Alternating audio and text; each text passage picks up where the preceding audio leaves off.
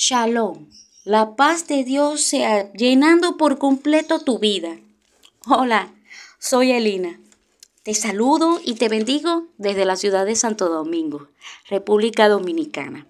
Desde aquí, y por la gracia de Dios, soy corresponsal de portavoz, una voz de esperanza alcanzándote a la distancia. En este momento, quiero compartir contigo la buena semilla del día de hoy la podemos encontrar en Jeremías 32, 27. Yo soy el Señor.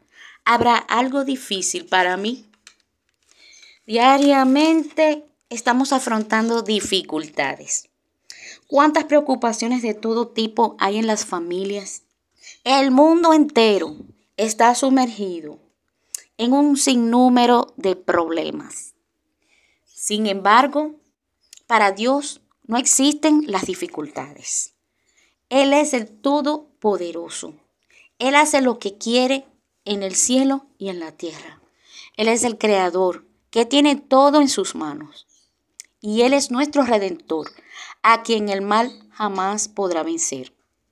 La vida del cristiano tampoco está libre de dificultades y preocupaciones, pero la confianza que tiene el creyente en su Señor le lleva a orar con fe.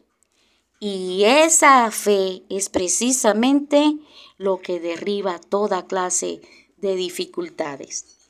¿Hay algo que sea imposible para el Dios que nos ama? Su amor y su poder están listos para ser desplegados según sean nuestras necesidades y nuestras oraciones. Así como aconteció con el pueblo de Israel cuando salió de la cautividad de Egipto, teniendo detrás de él al gran ejército del faraón y delante de él al mar rojo.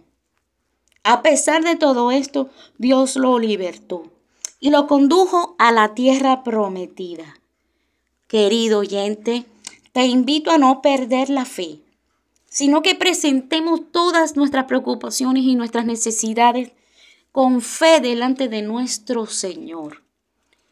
Presenta tu oración delante del Señor. Él te escucha. Y ahora mismo voy a sacar una hermosa promesa de mi cajita de promesas. Y la promesa la podemos encontrar en Juan capítulo 14, versículo 13. Y todo lo que pidieres al Padre en mi nombre, lo haré para que el Padre sea glorificado en el Hijo. Qué hermosa promesa, qué hermoso, qué hermoso es saber que hay un Dios que nos escucha, que concede nuestras peticiones según su buena voluntad y que todo lo que pidiéremos conforme a su voluntad y en el nombre de Jesús, Él lo hará. Dios te bendiga.